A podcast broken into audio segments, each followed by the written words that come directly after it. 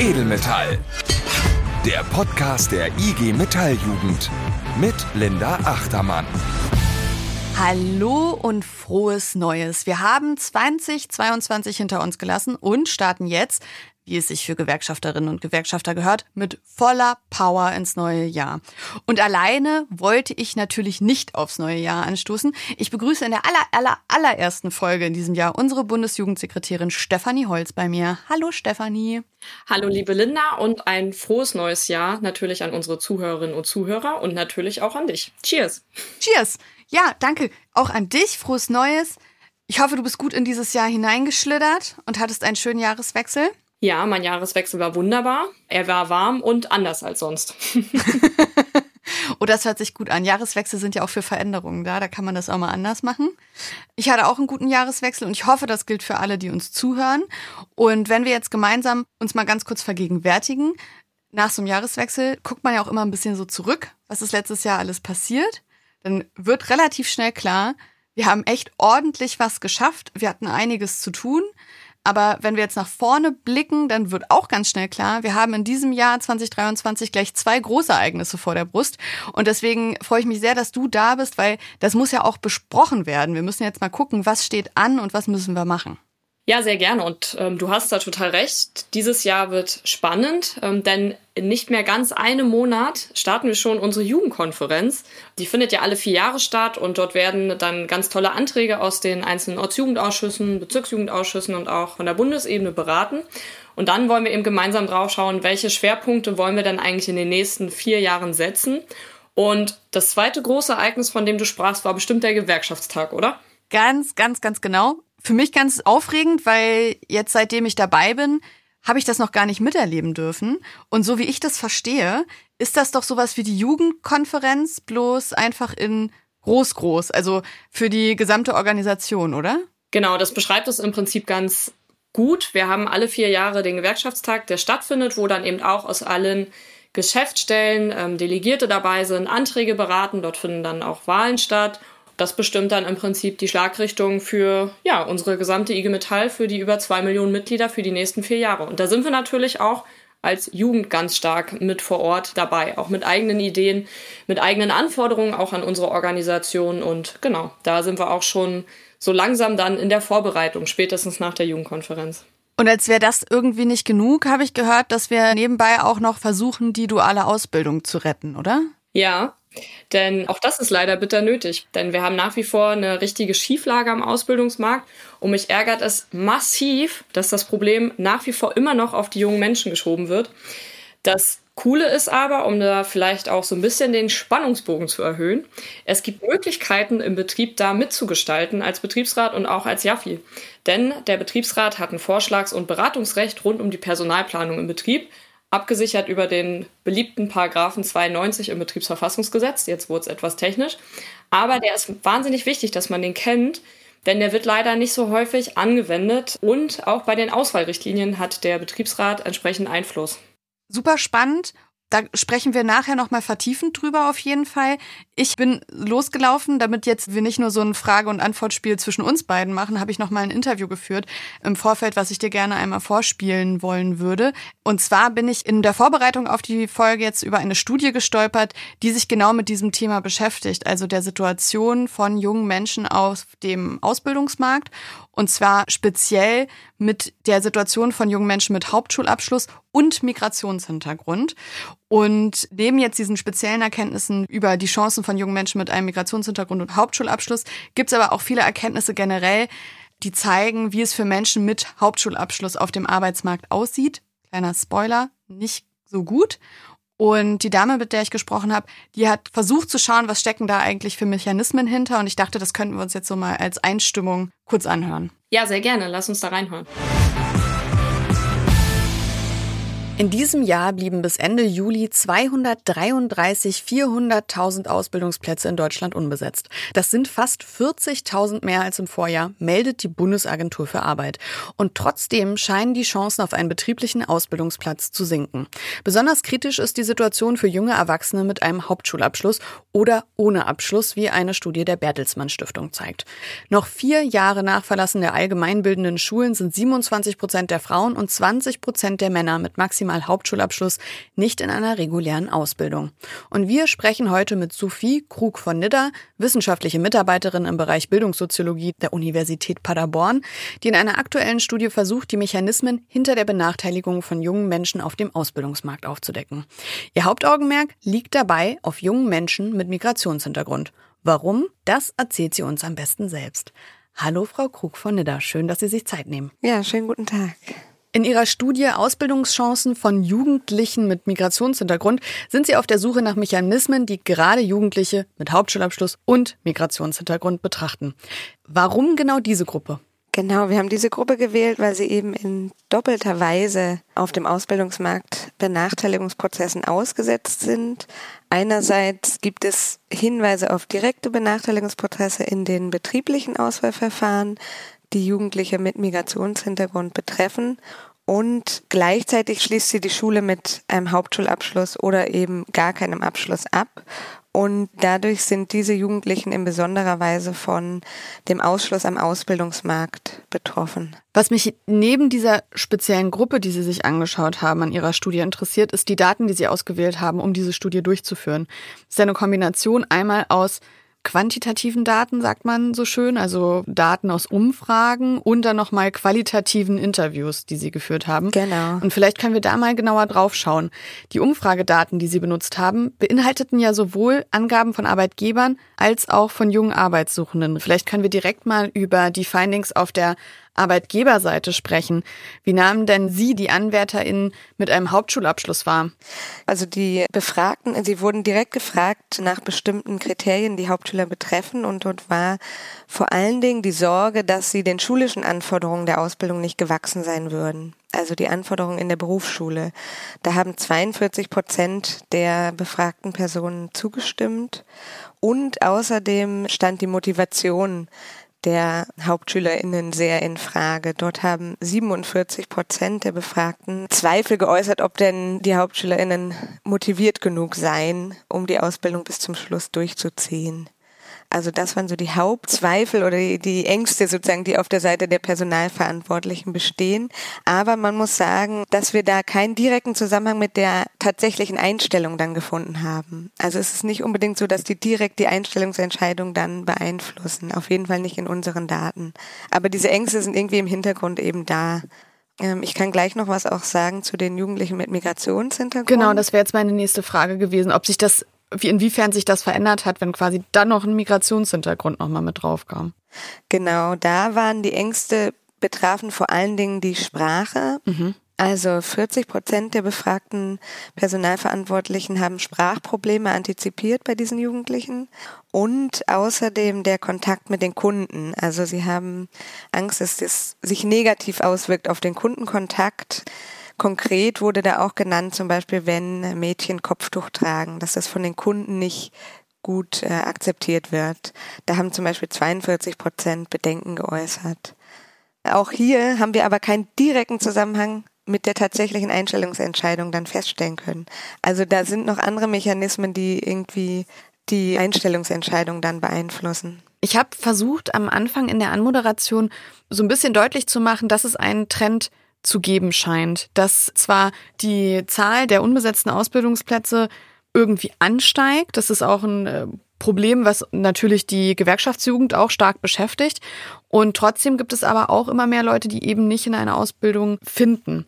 Hat sich das so in den letzten Jahren entwickelt? Liege ich da richtig? Genau, also es gibt seit Jahren dieses Problem, dass viele Ausbildungsplätze unbesetzt sind und trotzdem viele Jugendliche keinen Ausbildungsplatz finden.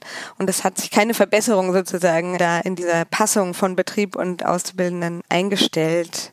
In den Interviews wurde deutlich jetzt, dass Betriebe eigentlich viel Aufwand betreiben, um Auszubildende zu finden, aber oft eben das Gefühl haben, keine passenden Auszubildenden für ihren Ausbildungsplatz zu finden.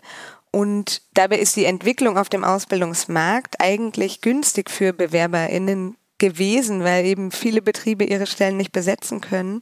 Und da müsste nochmal, denke ich, überprüft werden, was die Anforderungen an die Auszubildenden eigentlich sind und ob diese überhaupt für die Berufs Berufsbilder für die Tätigkeiten, die später ausgeübt werden, wirklich dazu passen oder nicht doch korrigiert werden müssen, weil natürlich die Anforderungen in einer Zeit, als Betriebe sich aus zehn Bewerbern einen aussuchen konnten, anders angewendet wurden als jetzt, wo sie eigentlich händeringend nach Auszubildenden suchen.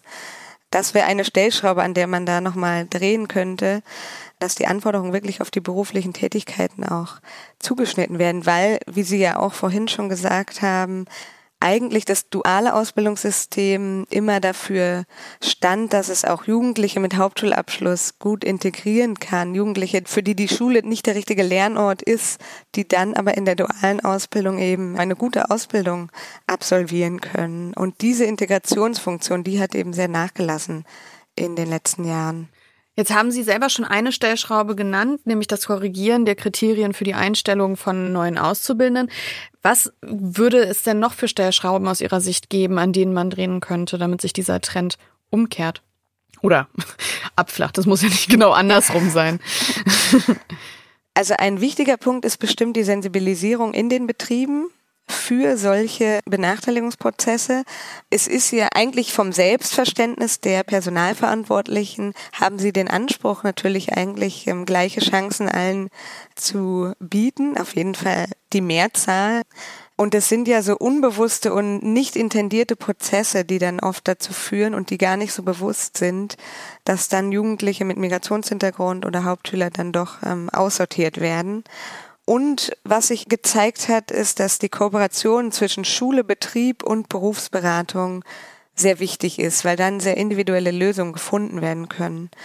Und ein früher Kontakt von SchülerInnen zu Ausbildungsbetrieben sehr hilfreich ist, weil dann eben die nochmal ein anderer Blick auf die ganze Person und auf die Arbeit in Praktika oder Probearbeitstagen geworfen werden kann.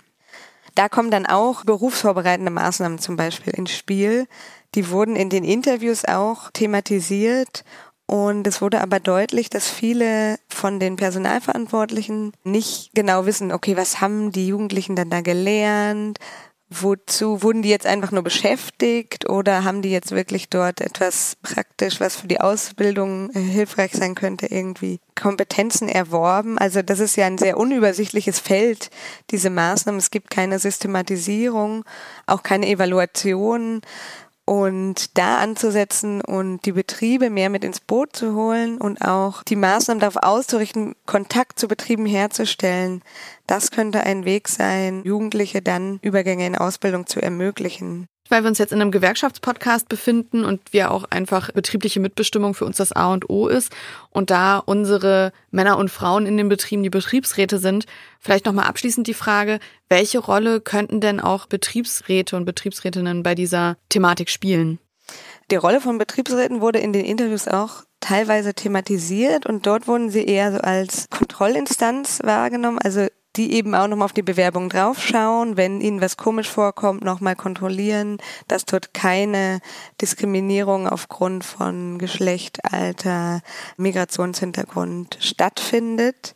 Ähm, sie waren aber in, auf jeden Fall, ich rede ja jetzt nur über zehn Betriebe, die wir da nochmal detailliert befragt haben, in diesen Betrieben selten wirklich involviert in den Prozess, also nur wenn es irgendwie so Unstimmigkeiten gab. Sie können in den Betrieben eine wichtige Rolle einnehmen, wenn es eben um die Sensibilisierung für bestimmte Mechanismen in den Auswahlprozessen geht und für die Potenziale, die auch eine diverse Belegschaft zum Beispiel mit sich bringt. Das sagt Sophie Krug von Nidda. Sie ist wissenschaftliche Mitarbeiterin im Bereich Bildungssoziologie der Universität Paderborn und wir haben mit ihr über ihre aktuelle Studie Ausbildungschancen von Jugendlichen mit Migrationshintergrund gesprochen. Vielen Dank, Frau Krug von Nidda. Das war ein sehr interessantes Gespräch. Ich danke Ihnen.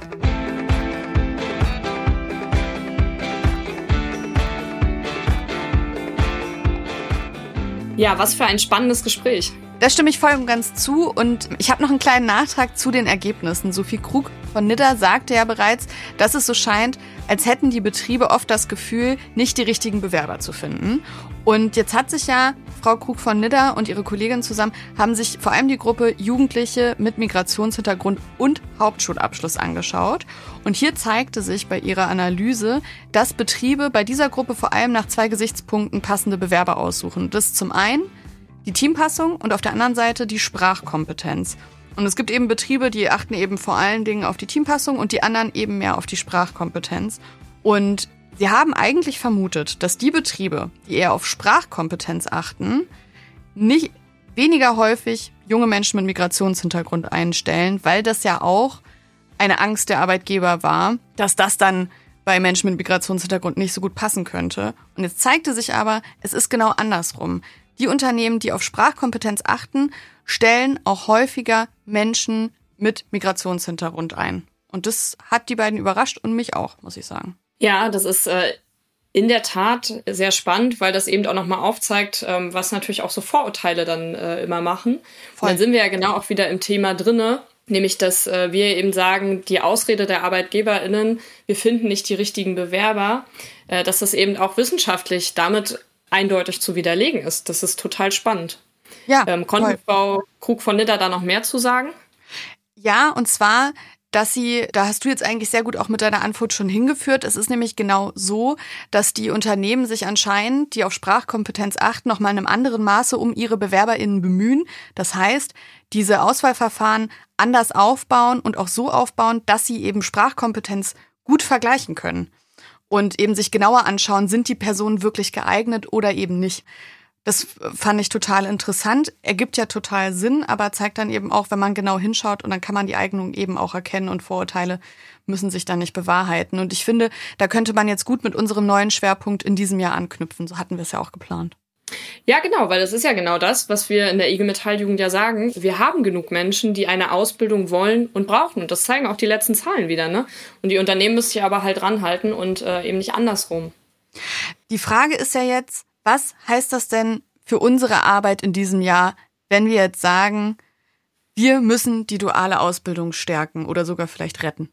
Ja, ich sage es an der Stelle ähm, gerne nochmal, ähm, denn gerade junge Menschen mit Hauptschulabschluss und oder eben auch mit Migrationshintergrund sind eben auf dem Ausbildungsmarkt extrem benachteiligt durch die Vorurteile, die wir eben schon so ein bisschen äh, mit angeteasert hatten.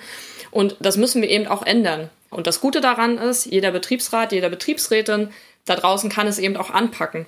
Denn es gibt ein Beratungs- und Inforecht bei der Personalplanung und dazu gehört eben auch ganz klar die duale Berufsausbildung.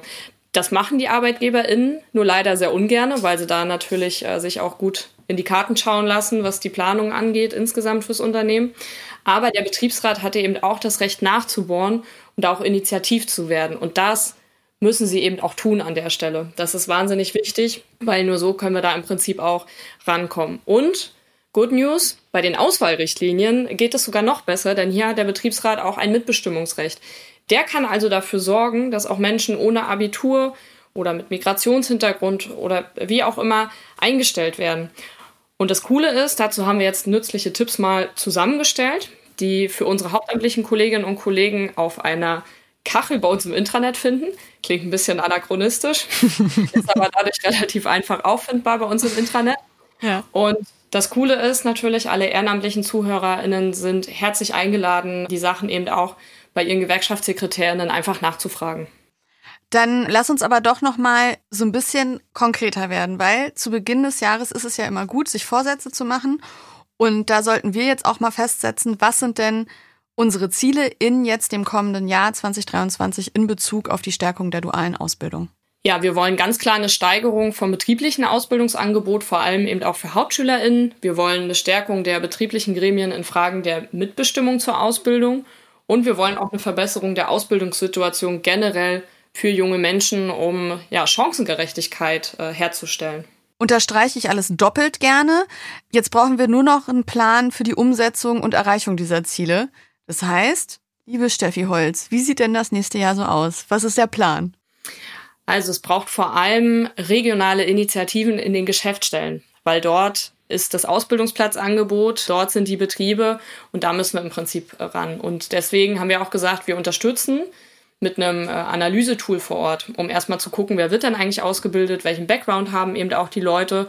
Und das Ganze muss natürlich dann vor Ort eben auch ausgewertet werden. Ähm, das heißt, das wollen wir gar nicht auf Bundesebene wissen, sondern vor Ort soll geguckt werden, wer ist da eigentlich im Betrieb, wer hat eigentlich Zugangschancen, um da eben dann auch gezielt den Finger in die Wunde zu legen.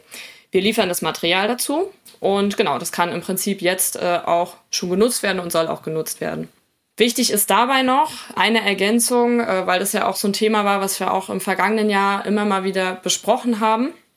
Wir haben uns auf Bundesebene, ähm, auf Gesetzesebene dafür stark gemacht, dass es eine umlagefinanzierte Ausbildungsgarantie geben soll. Du erinnerst dich wahrscheinlich, ähm, da haben wir auch lange dran gefeilt, dass wir das in den Koalitionsvertrag 2021 mit reinbekommen. Jetzt zeigt sich aber leider, dass wir damit halt einfach gescheitert sind, weil uns da die politischen Mehrheiten fehlen. Das heißt, auf Bundesebene werden wir da nichts Gescheites hinkriegen. Ähm, es gibt da so ein paar regionale Initiativen noch. Aber davon lassen wir uns natürlich als Gewerkschafterinnen und als Gewerkschafter nicht entmutigen, weil wir handlungsfähig sind im Betrieb. Und daran lassen wir uns dann auch messen. Dann lass uns doch genau auf diese Ebene noch mal ein bisschen genauer schauen. Du hast es gerade schon gesagt, dass vor Ort Initiativen gemacht und ins Leben gerufen werden müssen. Jetzt noch mal ganz konkret, wie kann sich denn vielleicht auch jeder Einzelne einbringen? Genau, also im Prinzip habe ich es eben schon mit angedeutet. Wir brauchen an der Stelle Zahlen und Belege vor Ort. Und deswegen müssen eben diese Bestandsaufnahmen eben auch in den Betrieben selber gemacht werden. Und dazu gehört es herauszufinden, wie und warum bleiben hier eigentlich Ausbildungsstellen auch unbesetzt. Ne? Also was sind denn eigentlich die Zugangsvoraussetzungen, die hier an den Tag gelegt werden? Ist es vielleicht so, dass auf 100 Ausbildungsstellen früher beispielsweise 500 Bewerbungen kamen und davon wurden dann eben die 100 Abiturienten genommen? Jetzt wird die Zahl mit Sicherheit geringer sein, aber wer kriegt dann eigentlich die Chancen? So, das wollen wir eben wissen. Da darf man sich auch nicht zu sehr in die Argumentation der ArbeitgeberInnen hineinziehen lassen, die dann natürlich schnell sagen, ja, wir haben hier halt nicht mehr genügend Leute. Und da können wir eben den Finger in die Wunde legen und da wollen wir als IG Metall eben den Betriebsrätinnen und Betriebsräten und auch den Jugendauszubildenden Vertretungen einfach den Rücken stärken. Und das kann man dann im Prinzip nach dieser Analysephase dann nutzen, um eben betriebliche oder lokale Initiativen zu starten. Und da ist auch ganz klar, hier ist die Kreativität unserer Mitglieder gefragt. Ich will jetzt keine Spielverderberin sein, weil ich bin ja eigentlich eher die lustige Linda, so kennt man mich hier auch im Podcast. Aber das klingt ein bisschen nach einer ganz schön großen Mammutaufgabe. Naja, aber liebe Linda, du sagst doch auch immer, dass wir uns nicht ausruhen können. Das ist richtig. Und es ist ja auch nicht so, als wäre das nicht auch schon mal geschafft worden. Und da habe ich mal so vier kleine Positivbeispiele mitgebracht, die auch so ein bisschen Mut machen sollen. Wir haben zum Beispiel einen Betrieb, ähm, Klaas Industrietechnik in Paderborn. Die haben im letzten Jahr einen sehr vorbildlichen Bewerbungsprozess gezeigt. Der findet nämlich dort schon in der achten Klasse statt, während der sogenannten Berufsfeld Erkundung über ein Praktikum kann man dort in den Betrieb hinein schnuppern und hat dabei auch nochmal einen äh, Kurzeinsatz in der Produktion in der neunten Klasse. Und so erhalten eben auch Hauptschülerinnen und Hauptschüler oder auch Schülerinnen mit schlechten Noten, Migrationshintergrund, wie auch immer, eben eine Chance. Und die Ausbilderinnen vor Ort suchen dann die künftigen Azubis eben auch nochmal im Rahmen von Assessment Center aus. Das Coole ist, durch diesen langen Prozess, der da auch nochmal stark mit den regionalen Schulen zusammenarbeitet, wurden dort gezielt mehr Hauptschülerinnen und Hauptschüler gefunden, die dort in die Ausbildung gehen. Das trotz weniger Bewerbung. Also das ist auf jeden Fall eine super Sache. Genau, die werden eben entsprechend äh, auch nochmal von den Ausbilderinnen und Ausbildern dort begleitet und können da jetzt ihre Ausbildung machen. Das ist richtig toll. Zweites Beispiel, was ich mitgebracht habe, ist einmal auf Geschäftsstellenebene und zwar in Heilbronn-Neckarsulm. Dort wurde ein Netzwerk geschaffen zur Ausbildungsplatzsicherung mit der IHK. Mhm. Auch die kann man immer mal wieder mit ranziehen oder muss man eben auch, wenn es um das Thema Ausbildung geht, weil da haben wir eben auch ein starkes Netzwerk dann vor Ort. Dort wird konkret geguckt, dass es ein gemeinsames Monitoring auch nochmal der Ausbildungszahlen gibt, um eben da auch nochmal frühzeitig Veränderungen feststellen zu können, weil wir wissen, nicht alles wird über die Agentur für Arbeit gemeldet und deswegen ist es wichtig, da an der Stelle auch nochmal mit der IHK zusammenzuarbeiten. Und das Coole ist eben auch, wenn man dieses Netzwerk über die IHK hat, kann man auch nochmal gucken, dass man Kooperationsausbildung, Verbundausbildung mit unterschiedlichen Unternehmen hinbekommt. Mhm, mh. Auch da gab es dann Erfolg zu vermelden, denn wir hatten einen Anstieg der Ausbildungsplätze in 2022 um 6,5 äh, Prozent im Vergleich zum Vorjahr. Also das Krass. heißt, das funktioniert dann an der Stelle auch. Man hört mich im Hintergrund immer so mm, mm, sagen. Das liegt daran, dass ich so ein bisschen auch abhake. Was hat mir denn Frau Krug von Nidda erzählt, was sie jetzt so auch aus wissenschaftlicher Sicht und aus ihrer Studie heraus für Lösungsvorschläge für diese Lage, in der wir uns jetzt befinden, einfach auch hat. Und genau solche Sachen, die da jetzt umgesetzt wurden, auch schon angesprochen hat. Also eine engere Verzahnung zwischen Ausbildungsmarkt und Schule, voriges Kennenlernen von potenziellen Auszubildenden, um eben Vorurteile, die eben bestehen, abzubauen. wie jetzt auch das erste Beispiel, was du mitgebracht hast, irgendwie ja auch zeigt, dass es äh, wirklich funktioniert und einfach eine sehr, sehr gute Sache sein kann.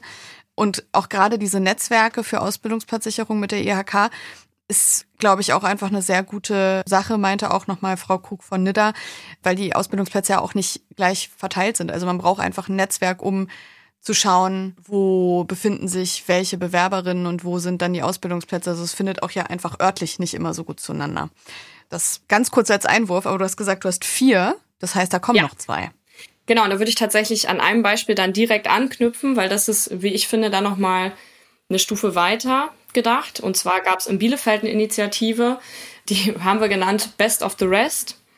Und dort wurde im Prinzip geguckt, also nachdem so die ersten Wellen an Ausbildungsplätzen besetzt wurden, hat man halt geguckt, so im späten Frühjahr, okay, wo gibt's denn jetzt eigentlich in der Region Bielefeld-Paderborn noch Ausbildungsstellen in unseren tarifgebundenen Unternehmen, ganz klar, die offen sind und hat die gemeinsam dann eben auch mit der IG Metall dort vor Ort zusammengestellt in der ja, richtigen Liste und hat das Ganze dann auch nochmal in der Lokalpresse quasi ausgeschlachtet und richtig offen dann auch aufgerufen, gemeinsam IG Metall und ArbeitgeberInnen vor Ort bewerbt euch hier, denn wir bieten gute Ausbildungsbedingungen mit Tarif. Und das ist, denke ich mal, auch ein, ein Schlüssel in dieser ganzen, ganzen Frage. Auf jeden Fall.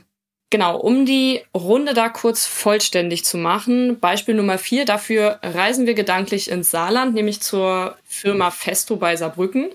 Denn dort konnten JAF und Betriebsrat gemeinsam mit der IG Metall Ausbildungsplätze durch neue Ausbildungsberufe sichern. Also man hat eben gezielt geguckt, alte Ausbildungsstellen sollten halt reduziert werden, weil auch natürlich bedingt durch Transformation und so weiter bestimmte Sachen vielleicht in Zukunft nicht mehr so nachgefragt werden. Und deswegen hat man eben geguckt, welche neuen Ausbildungsberufe werden konkret benötigt im Unternehmen und hat dann eben auch mit Druck aus der Belegschaft heraus, also da wurde dann eben auch eine Unterschriftenaktion gemacht, die dann auch mit über 1000 Unterschriften eben an den Vorstand übergeben wurden während der Betriebsversammlung. Es gab nochmal öffentlichen Druck, auch durch eine gemeinsame Pressekonferenz. Dann hat man im Prinzip das gemacht, was ich anfangs auch schon gesagt habe, nämlich über den Paragraphen 92 Betriebsverfassungsgesetz eben sich die genaue Personalplanung angeguckt und das hat dann im Prinzip den Umschwung gebracht, weil nämlich dadurch dann der Bedarf neuer Ausbildungsberufe identifiziert werden konnte, mit dem Ergebnis, dass 2022 wieder 21 Ausbildungsplätze angeboten wurden. Das war ein Plus von 50 Prozent und eben auch noch ein weiterer Ausbau ja, vereinbart und ähm, geplant wurde. Und das zeigt einfach nochmal wunderbar, dass eben mit einer gemeinsamen Personalplanung auch die ArbeitgeberInnen davon profitieren, wenn wir da an der Stelle einfach an einem Strang ziehen und unterstützen. Ah, oh, Steffi, mir geht's jetzt gerade schon echt besser als am Anfang der Folge, weil ich so ein bisschen bei der Auflistung, was jetzt alles ansteht dieses Jahr und was sich die Organisation jetzt so vornimmt und was wir alles erreichen wollen, ein bisschen nervös geworden bin, weil ich echt dachte, pff, like how, aber ich finde es dann immer schön, dass man doch auf einer positiven Note enden kann und vor allen Dingen dann genau bei solchen Beispielen einfach sich nochmal sehr vergegenwärtigen kann, wie viel mit Mitbestimmung erreicht werden kann. Und äh, wir haben ja, ich würde sagen, jetzt eigentlich einen guten Plan für dieses Jahr. Wir können jetzt eigentlich direkt losstarten. Ja, genau. Und dazu würde ich auch ähm, ja, alle Zuhörerinnen und Zuhörer von Edelmetall einfach ermutigen. Ähm, wie ihr gehört habt, es gibt die unterschiedlichsten Ideen, die unterschiedlichsten Herangehensweisen.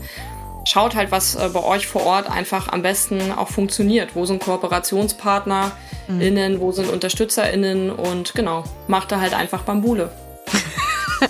Oh ja, mit Bambule ins neue Jahr, das gefällt mir sehr gut. Genauso machen wir das.